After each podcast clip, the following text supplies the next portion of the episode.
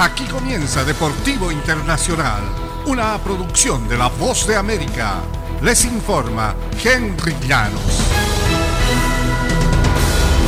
En el béisbol de grandes ligas, Aaron Judge prendió un sinker y envió la pelota al graderío del jardín izquierdo. Inmediatamente después comenzó a recorrer las bases con 60 vuelas cercas en su factura de esta campaña. Modesto a lo largo de una temporada que ya lo tiene igualado, nada menos que con Baby Road. Judge se dio un lujo inusitado, emergió de nuevo desde la cueva para recibir más aplausos.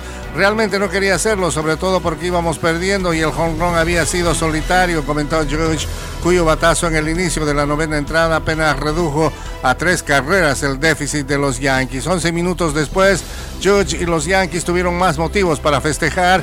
Giancarlo Stanton disparó un Grand Slam para terminar el encuentro y completar la sorprendente novena entrada de cinco carreras de Nueva York, que remontó y venció por 9-8 el martes a los Piratas de Pittsburgh.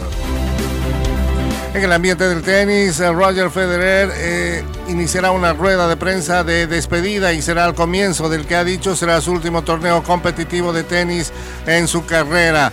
Federer se encuentra en Londres preparándose para la Copa Labor, un evento fundado por su agencia de representación y que el viernes pondrá en marcha su quinta edición con el formato Europa contra el resto del mundo.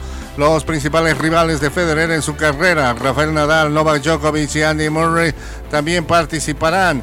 Previo al inicio de la Copa Labor, Federer comparecerá ante la prensa el em, día de hoy para hablar sobre su retiro del tenis a los 41 años, luego de una carrera que empezó a fines de la década de 1990, alcanzó a inicios de los 2020, incluyó 20 campeonatos de Grand Slam, 83 títulos, entre otros torneos y cientos de semanas como número uno del mundo. En el fútbol internacional, el Atlético de Madrid condenó ayer martes los cánticos racistas que emitieron algunos de sus seguidores contra el delantero brasileño Vinicius Junior del Real Madrid y prometió colaborar con las autoridades para identificar a los responsables. Un grupo de hinchas frente al estadio metropolitano coreó Vinicius, eres un mono, antes del derby dominical que el Real Madrid ganó por 2-1. Como sanción, el estadio del Atlético podría cerrarse por algunos partidos dependiendo del resultado de una investigación.